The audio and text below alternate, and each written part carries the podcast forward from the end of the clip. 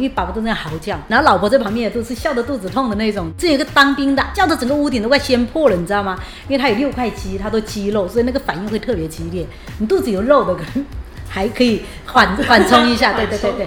然后因为我们在写爱的宣言嘛，就是你体验完之后，爸爸要对妈妈讲一段话嘛，有没有？就谢谢他为他怀孕生小孩。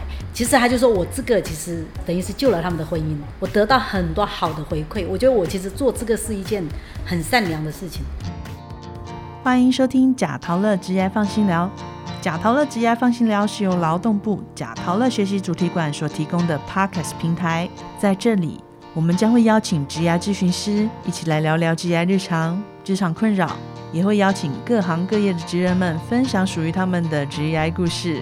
希望透过节目的陪伴，打造你的 GI 地图，让我们成为你的职业 GPS。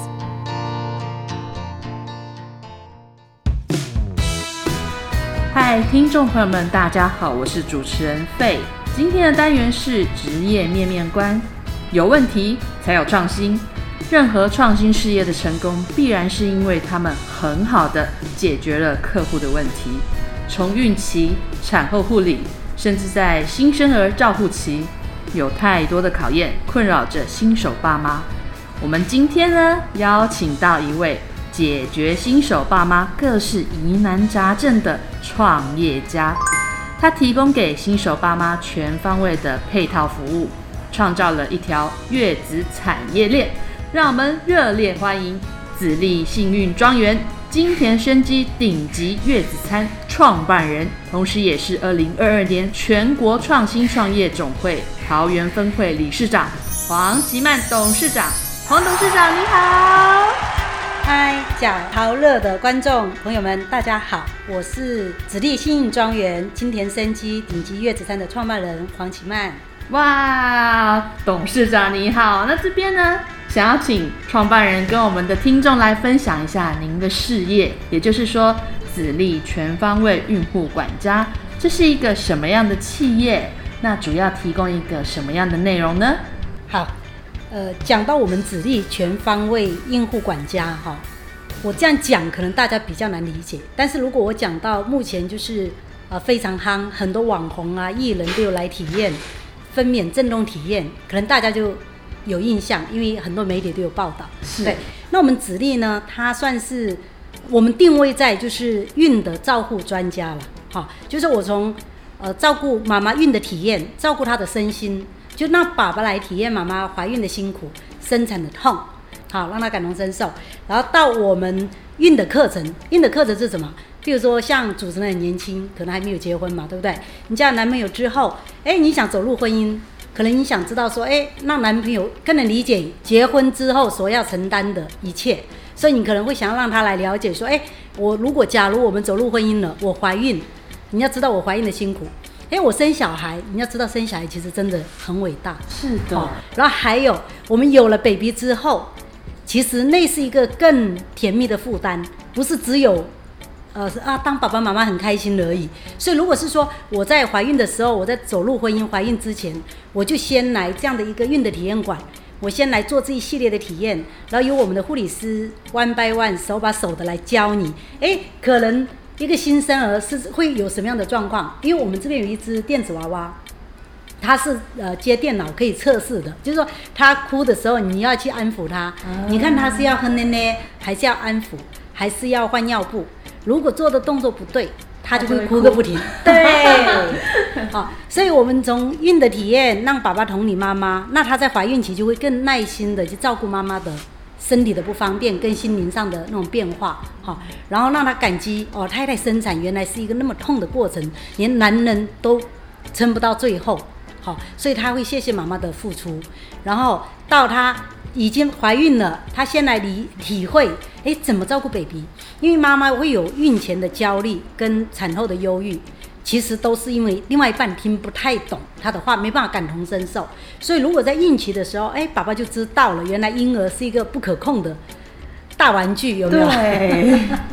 所以，所以这样子，其实妈妈至少，哎，爸爸先了解过之后，他讲什么他听得懂，啊，他讲什么他听得懂，所以他其实可以避免他怀孕期的焦虑，也可以避免他产后的忧郁。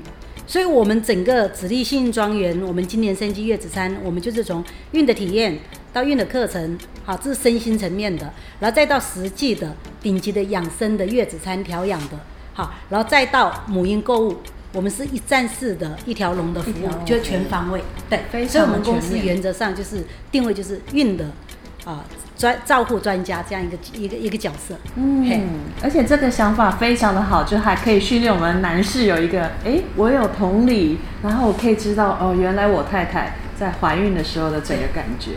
对。对，这个很重要。所以子立的服务真的很全面。那我们对您的创业历程呢是非常好奇的。最初您是因为什么样的际遇，那踏上了这一条创业之路？可不可以跟我们分享一下您的心路历程？可以可以，其实呃，我是我算新住民啦，主持人知道吗？哈，不知道，你真的不知道吗？对我真的不晓得。啊我是十九年前嗯啊，就是就嫁来台湾，因为在大陆恋爱了嘛，哈，遇到对，然后嫁来这边之后，那当然就是因为就马上就怀孕嘛，怀孕之后就是哎去了解，才了解到台湾有月子餐这个市场，其实在十九年前大陆是没有的。对，因为我就很好奇，所以当下我当然我是订了月子餐调养自己的哈，然后我就觉得哎、这个其实很不错，因为我以前是做平面设计的，那因为这样的因缘际会，我对这个很有兴趣，我觉得啊真的很便利很方便。以前我们坐月子就只要吃得好，然后可能吃来胖了十几公斤，还觉得你补得很好，但是这个月子机构他会强调说，哎、那你吃得好，要吃得巧，就是说我吃我调理得很好，我要瘦得漂亮，身材要恢复好，母奶要好，所以这个就吸引了我的兴趣。所以那个时候我是做完月子之后，我就投入这个产业。但是我当初是从一万多的基本薪资，好，然后从基层的业务这样做起，就是去服务妈妈聊天这样。然后后来就是呃，因为我是真的很喜欢这个事业啦，很喜欢这个产业啦，所以我服务的妈妈很多，就是蛮多都是口耳相传，都找我来服务的。所以我在服务了七八年之后，我也从基层的一万多块一直就是什么组长啊、主任啊、经理啊，慢慢就一路往上，呃，年薪就到一百多万了。对，到了主管的位置，反而觉得没办法突破了，就觉得很无聊。对我就一直想说，诶，我也才三十几岁，然后难道每天就这样子吗？因为我觉得那个时候就是没有什么挑战性了，就不知道为什么就觉得少了那个激情。那我的个性就是觉得这个东西如果没有兴趣了，或者没有热忱了，我就不喜欢再待着，我觉得是浪费生命。当然旁边人不能理解了，他觉得哎、年薪百万一个大陆妹，你已经很好了，有没有？但那个时候我还是就提离职跟老板，好，我就说让我去外面试试看，因为我在这边我真的我就是没有没有那种积极需要那个成长的。对对对对对，嗯，所以那个时候我就坚持离职了。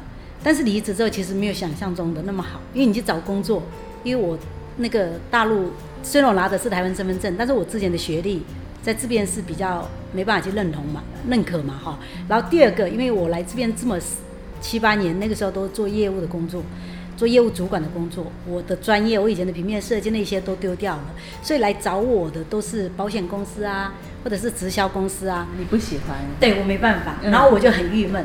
对，后来我就就是你前面一个月一定是放松，好好休息，因为跟了那么多年，然后你到第二个月你就闲不住了，然后你找工作也找不到合适的。然后我那个时候我记得我就去龙山寺拜拜，我就说可不可以保佑我找到一份我想要的，让我有热忱的工作，但是就下下签。啊真的。但是我那个时候其实我因因为那个时候金融风暴才第一第二年吧，我是真的那个想做一个就是仿效那个保险经济保金的原理，去成立一个月子经济。但是因为旁边太多的反对的声音跟负面声音，那我自己也没什么钱，所以我那个时候就真的就去问，因为我找工作求到下下签嘛，然后我就宝贝问说，哎，如果我自己去开一家月子经济公司怎么样？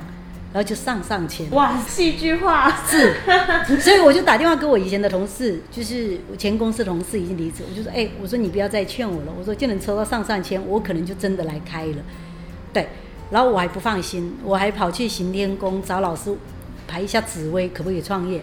他说我可以，但是要员工不要超过五个人，哎，所以就是这样子，就是走上了创业之路。那当然，我要做那个月子经济，是因为我也看到市场的需求了。因为我觉得每一家公司都把自己产品讲得多好多好，那事实上主持人跟我，可能我们两个的需求就不一样，我们的口感啊、喜好度啊，或者我们的预算啊都不一样嘛，饮食习惯呐。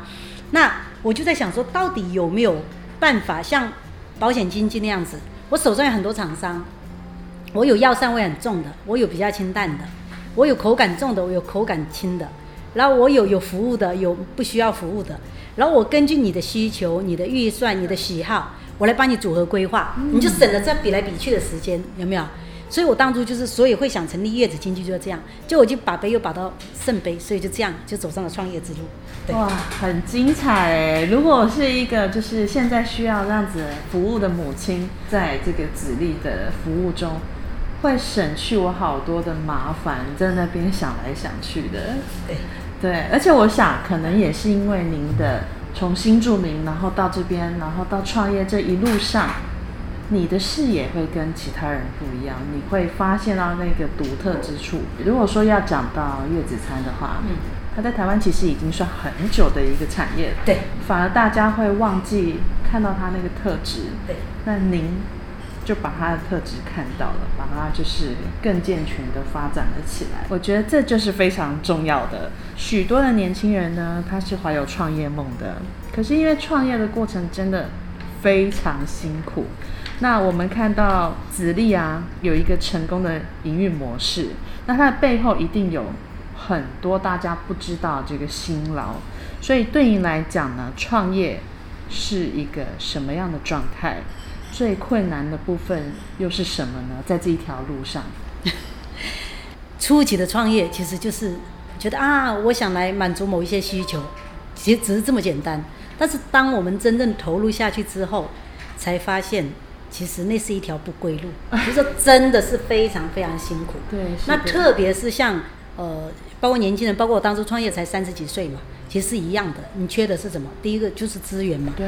资源就包括很多方面的，比如说人力的资源，啊，资金上的资源。你什么都没有的时候，其实你更没办法借力使力嘛。所以这个对我来讲，其实真的很辛苦。其实很多时候我也想过放弃。我想很多创业者为什么他做个两三年，他最后就收了？其实是一样的，因为我的中路其实我也想过 N 次放弃，因为我几次都差一点，就是逼到真的就没有办法了。对，啊，只是说我稍微就是比较幸运一点，就是关关难过关关过。我觉得我算是蛮感恩的，就是我遇到还蛮多贵人的，哦，所以这是创业部分。那我到现在我听过一位前辈讲，他创业就是我们自己创下的业力。我们自己要承担，那这样子你就比较愿意，就是欢喜做，甘愿受。不然其实中途很多时候，其实你会觉得我在干嘛？我当初也只不过是想说，哎，带几个呃，带几个有气质的女生，然后很会赚钱，然后很会花钱，让自己过得很开心，有没有？但是没想到走越走越往下走的时候，越承担的压力越来越重。因为像我们初级创业，我们可能才一两个员工嘛，哈。到现在我们都快三十个员工，我们之前的支支出一个月可能十几万，现在一个月支出都要三百多万，对不对？那你看从这样子的一个成长的过程当中，你看有多少的那个艰辛在里面，其实真的只有自己知道。嗯，对，这只有自己知道。然后像你提到最困难，其实最困难对很多创业人来讲，我应该觉得是资金了。像我几次差一点倒，都是资金上，就是你转不过来，其实你就要倒了。特别是我。说实话，我的家人、我的同学，确实都在大陆嘛，在对岸嘛，对不对？你说他看不到你在做什么，你要他们来支持你，也不太可能嘛。再加上家人，你更不敢让他去担心，你只敢报喜，不报忧。嗯，对。所以其实那一段心路历程非常辛苦了，真的。那个时候差一点，为了去跟人家调度的时候，到晚上十二点，有没有？然后最辛苦的时候，本来我以前是很享受的。我以前业务的时候是很高薪嘛，啊，开车七十块钱的停车费也要停，因为我不想走那三分钟五分钟的路程。前面明明有三十块的我也不要。但是那个时候在创业最惨的时候是怎么样？你知道吗？我连去台北我不开车，为了省油就省那个，我去搭火车。那是我来台湾可能是唯一的一次是为了省钱去搭火车搭公车的，所以这个都是印象很深刻吧。嗯，所以这整个过程就是从以前。哎，是一个百万的业务，然后到自己当为一个创业家，就是会去想到每一笔的支出，对，我们子立的这整个企业啊，嗯它从最初的一个形态，一开始五人以下，你刚刚说两人是吗？对对对那个时候是一个怎么样的店家？那到现在已经是一个产业链了。嗯，所以最初的时候是怎么样的一个状态呢？你能跟我们说说吗？其实最初因为没想那么多嘛，嗯我要创业，是不是我就要去租个店面，那就请人，对不对？所以当初我们就在平镇，就在宋庆红妇产科旁边，就租了一个小小店面，十几平。但事实上真的不是那么理想，因为我当初创月子经济，全台湾是没有的，听都没听过，那才一百万，所以每个月房租还有人事费用，虽然你请的人已经很精简了，好像不到七个月就没了，就剩一万多块。然后那个时候是非常狼狈，就逃回家，就是赶快把东西叫个车来，把东西撤一撤，就搬回家里客厅办公。所以这是最初的一个形态。然后在客厅办公的时候，那我们那个时候就是有去申请那个微呃凤凰创业贷款，但是那个时候我算蛮幸运的，因为那个时候最高贷款额是一百万，我贷到九十万。嗯，然后他们就有来公司访谈，然后有叫我去做一些比赛。从那个时候开始，我就有拿到一些微型创业楷模啊，哈，然后妇女创业精英赛啊，就陆陆续续桃园的亮点企业啊，就陆陆续续拿到。那当初是吴志阳县长当县长的时候，那个那那个时候，他们那个时候呃县政府就去我那边访视，然后县长亲自过去，然后当时县政府的人就跟我讲说，啊，你都拿那么多奖，你这好像还是家庭式的作业，就是一个家里的客厅嘛，就是坐五六个人嘛，对不对？他说你应该要搬出去，但是真的没钱呐、对，那个时候我是真的有遇到贵人了、因为他们就一直跟我说你要去艺文特区，艺文特区是最有钱的那个现在金华地段有没有？所以我那个时候去艺文特区，就是去一幢社区呃商商商办大楼里面去问了，随便租金都五万多。那我想说怎么可能？太贵了。对你两万三万我就已经了不起了，就是一个人事的费用了，有没有？但是我又不死心，我有一次我又跑去跟管理员问，我说：“哎，这边还有出租的吗？”他就说五楼有。我说：“那可不可以问一下？”结果那个老板听了我的状况以后，他只收我两万八吧。哇，对，所以我是不是遇到贵人？是，他一定是被你打动了。但，他收两万八，我就想说：天哪，我一定会在这边做很久很久很久，有没有？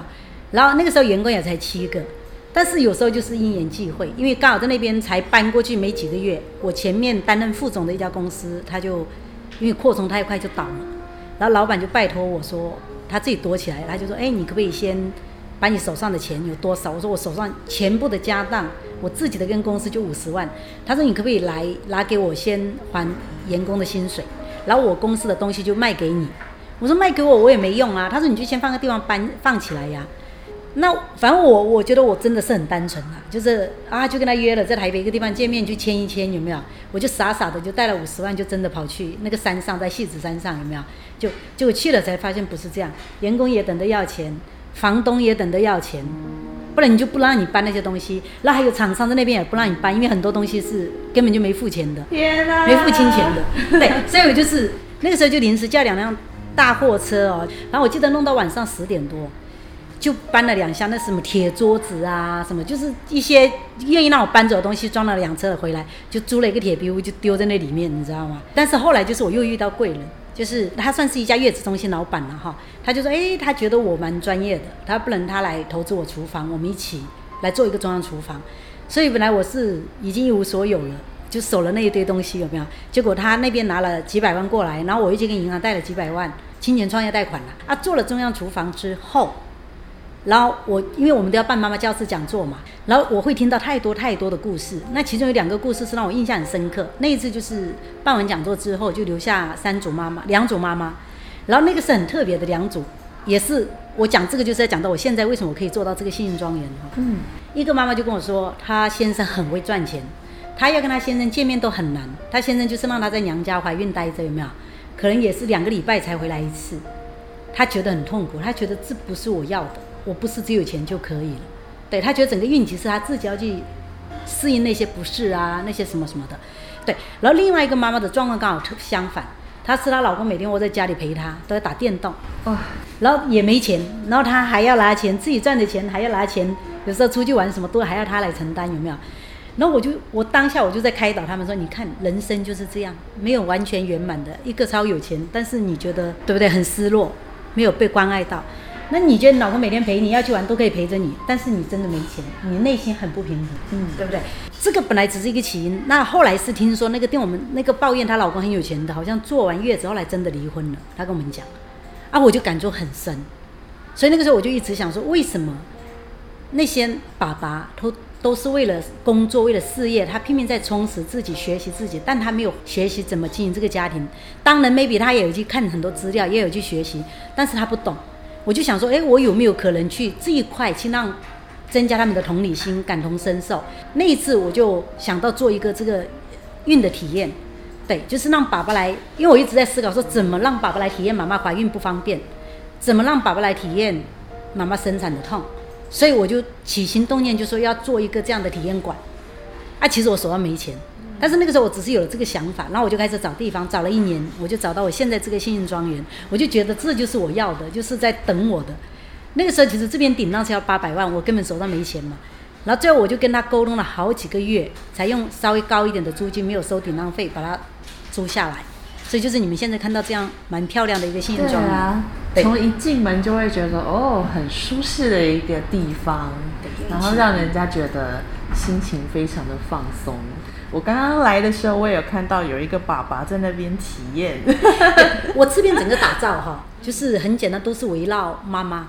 比如说爸爸来，我那边叫子力妇产科嘛，哈，就是说让爸爸来体验怀孕，我们会请他做一系列的那个怀孕不方便的动作，比如说躺啊，比如说撑裤子啊，比如说绑鞋带啊，然后捡玩具啊，哈，让他知道怀孕就知道怎么样照顾妈妈嘛。然后分娩是要贴那个垫片嘛，因为最高级是一百二到六十级是那个经痛，就是有些女生经痛很痛的那个程度，很多男生到四五十就受不了了。然后还有妈妈生完了是不是压力很大？因为 baby 就是一个大玩具啊，你要真的是要全神贯注去注意啊，不能一不小心就翻滚啊、爬啊、跌倒啊，有没有？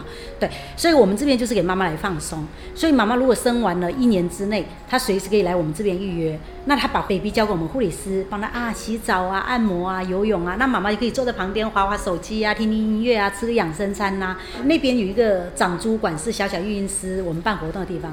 什么叫小小育婴师？就是我们听到太多妈妈在抱怨，就说哦，生了老二之后，老大会有那种失宠焦虑症，他会会去掐弟弟妹妹。然后我也看到很多，其实兄弟姐妹感情不是很好，因为他们一直觉得是爱是被夺走了，或者是竞争关系。所以我们弄那个小小育婴师，我们就会说，哎，当你怀老二的时候，你就先把大宝送来我们这边，那我们护理师我们准备了二十只娃娃，啊，让他取名字，然后让他知道要怎么帮他脱衣服、洗澡、照顾他，然后让他知道说。Baby 的时候就是要这样呵护跟照顾，当初爸爸妈妈也是这样照顾我们的，然后我们要感谢爸爸妈妈，然后也知道说，哎，未来弟弟妹妹出生之后，我们也是要有这样的参与感，也会要这样照顾他，就是让他先有认知，而不是说，哦，当爸爸妈妈把专注力都放在弟弟妹妹身上的时候，他整个就失控。嗯，对，所以我们这个庄园打造就是针对妈妈、针对家庭来做规划的。哇，我想您一定是一个真的非常有同理心的人，可以站在不同的角度来思考很多事情，就像给小小朋友来诶去照顾更小的朋友这件事情，我诶我从来没有想过这样子的事。其实每个爸爸妈妈都一样，他们都希望小孩非常的健康、快乐成长。那事实上，其实妈妈不快乐是不会有快乐的小孩的。那妈妈的快乐大部分都建立在另外一半的身上。当然，如果是他有去呃修那个身心灵的部分，他可能知道说哦，其实自己的心强大是最重要。但事实上不是嘛，大部分还是依赖整个家庭的氛围嘛。对所有人的支持，对对对，如果另外一半支持他，就像刚刚我在跟一个妈妈聊天一样啊，来体验的，他就说，对，只要老公对我好一点，我为他做什么都可以，赴汤蹈火、奉献牺牲都可以。但是如果他讲话比较恶毒，或者比较不客气，或者比较觉得理所当然的时候，我就会越来越伤心，越来越难过。对，所以他觉得我们做这个其实很棒。对啊。那么这边想要问，就是像新手爸爸们体验之后，他们的反应有没有什么样？就是刚刚有有哎，刚刚我们有稍微讲到一些，就是说哦，我知道我的太太呃会很痛。那还有什么其他的反应吗？可以跟我们讲讲吗？呃，其实有一有一对是我印象特别深刻，当下我其实有起鸡皮疙瘩。体验完之后，那个妈妈就告诉我，她说她那个时候是三月，我们刚开业没多久，有没有？她就说你知道吗？她就跟我讲，就是她刚好先生去厕所，然后因为我们都要写爱的宣言嘛，就是你体验完之后，爸爸要对妈妈讲一段话，妈妈要对爸爸讲一段话，然后体验达到几级，我们要写嘛哈。那我看他写的就很特别，他就说希望以后我们都一直这样子下去，有没有？我就觉得很特别。哎，我说你们是有发生什么事吗？他眼眶就红了，他真的，他就跟我讲说，他说你知道吗？他说你们这个真的是救了很多人。他就说，他说我从怀孕到现在，我从来都没有开心过。我下个月就要生了。他说我公公是大男人主义，然后老公很年轻，什么都不懂。他们在生气的时候，竟然说我生下来都不要到医院去看我。他们认为说生小孩不是每个人都这样生吗？为什么好像我就比较娇气，比较怎么样？因为其实每个女人对怀孕的反应都会不太一样嘛，哈。所以她说她一直就是很痛苦。然后今天体验完之后，因为她老公有体验分娩，然后也有体验生呃那个怀孕的不舒服，所以她老公就写了一段话，就说啊，终于知道老婆孕期的那些症状、那些辛苦，不是不是 不是装出来的，不是要讨拍的，常人可以忍受的。对对对对对对。然后就说怎么样怎么样，他会怎么样怎么样照顾她，有没有？就谢谢她为她怀孕生小孩。然后妈妈也在下面写嘛，就很感动。其实他就说我这个其实他就跟我讲说他他说其实等于是救了他们的婚姻，他就说。我这个应该会帮到很多人，这是一个。其实我现在讲我都会起鸡皮疙瘩，因为当下就是，你知道吗？本来平时每次看到体验我都笑得很开心的，为什么？因为宝宝都在嚎叫，有些是不好意思叫。但是有这有一个当兵的阿哥，你知道他叫到是我们所有的人都出来，包括厨房的都想说发生什么惨剧，他就叫的整个屋顶都快掀破了，你知道吗？因为他有六块肌，他都肌肉，所以那个反应会特别激烈。你肚子有肉的可能。还可以缓缓冲一下，对对对对。还有还有就是大男人主义的，然后有一个妈妈跟我讲，她说她老公超大男人主义的，然后就是生完小孩，她要结扎，她老公说那你就去结啊。结果体验完之后，她老公主动跟她说，他去结扎，不要她老婆。对，就是很多很多这种案例了。反正我觉得本来都听到这些惨叫声，你都是笑得很开心，然后老婆在旁边也都是笑得肚子痛的那种，你知道吗？但是当人家在跟我分享这一些的时候，其实就像我刚刚讲的，就是我为什么可以走下去，因为我得到很多好的回馈。我觉得我其实做这个是一件很善良的事情，很有爱的事情。这是很有爱的事情。对，就是像是你刚刚讲的爸爸这个体验，对，小小朋友体验，其实所有的服务的内容，我现在讲的眼睛都有点红。好，所有服务的内容，它都是基于爱为一个出发点。对。遇到很多的人，然后听到非常多的细节跟故事，就让你这样一步一步的往前走。对对。那如果想要成为子力的一份子哦，怎么样的一个科系跟背景会是贵公司需要的人才？如果讲到科系跟背景哈，比如说护理呀，哈，呃，厨艺的啊，这都我们想要的，因为我们希望在饮食的部分，因为我们是往养生。方面走嘛，我们希望比较着重在研发，好。那护理，因为我们这个都是比较有一些专业面的东西，我们希望说，哎，妈妈来这边，因为我是孕的专家嘛，那我当然希望说，哎，她带进相关的一些专业知识，可以在这边呵护照顾妈妈，提供让妈妈觉得很安心，有没有哈？所以这是这个，但是最重要的人才是什么？是要真的很有同理心的，嗯，因为我觉得人的品格是最重要的，他的热忱跟他的善良，这个是。公司最珍贵的资产，对我们公司没有很多的框框架架，也没有很多的制度。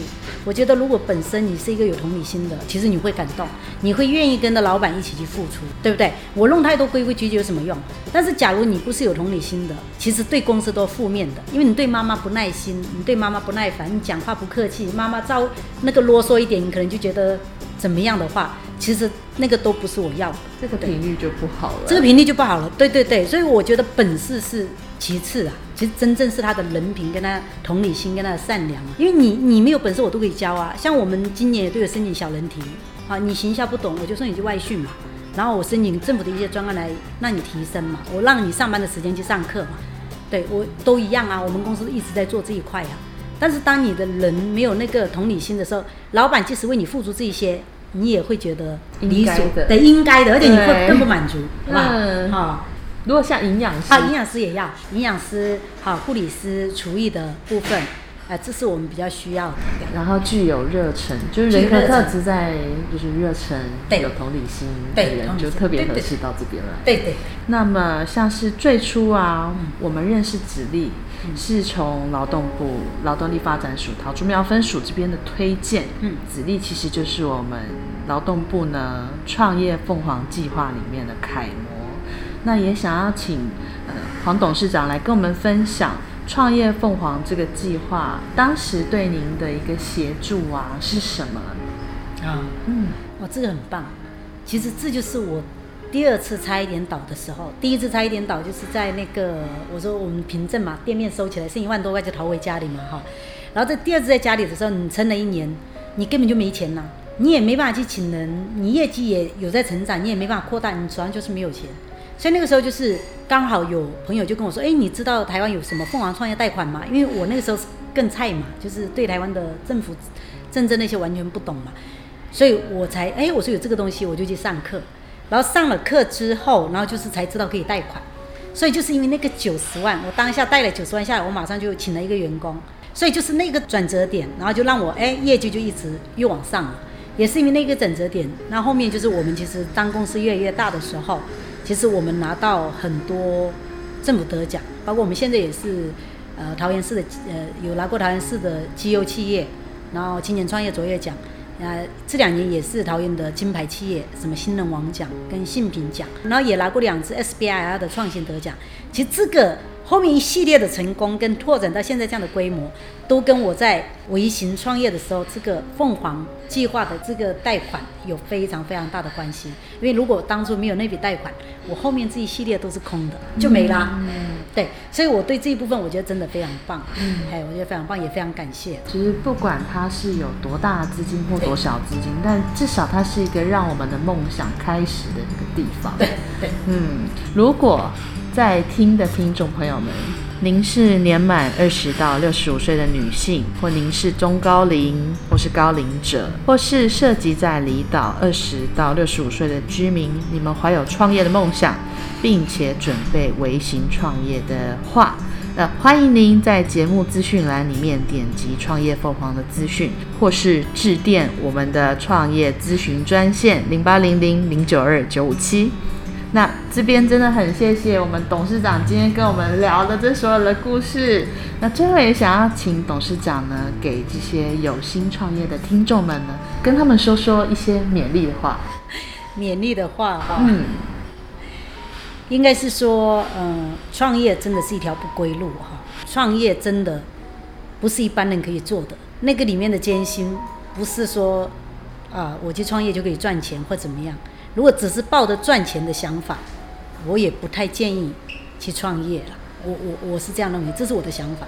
但是要一定要记得自己的初衷，因为我觉得不管是我们创业也好，或者一个新产品的诞生也好，我们当初一定是有一个良善的念头，才会起心动念有这个想法。好，那说呃，记得初衷方得始终嘛。当我们一直在记得这个的时候，其实我们才会第一个不会走偏，然后第二个我们会。一直有这个信念会支撑我们下去，所以最后总结就是说，要死记自己的初衷，好方得始终这样子。嘿，谢谢。好的，谢谢我们董事长，谢谢你。那最后呢，我们就请董事长跟我们的听众们说声再见。好，拜拜，拜拜。各位听众，本集的抽奖活动相关资讯，请见节目资讯栏。下一集即将在十二月二十二日播出。听说拥有证照，薪水会提升吗？至少要考个多亿证照才可以吗？关于证照，总是有这么多的说法。下一集即将邀请到拥有一千多张证照的证照达人魏继红老师来为我们分享证照真正的意义。另外，贾陶乐学习主题馆在每个月的第二、第四周的星期二。中午十二点十分，在脸书粉丝团推出了直播节目《职涯午餐会》，给你最多元的职涯议题及观点。如果您喜欢今天的节目，记得订阅贾陶乐职涯放心聊，也欢迎您在节目下方留言，或到贾陶乐脸书粉丝团与我们分享你的职涯大小问题，也可以谈谈您的收听感想，并 #hashtag 贾陶乐，让更多人一起来关注职涯。谢谢今天的收听，贾涛乐 G I 放心聊，我们下次见喽，拜拜。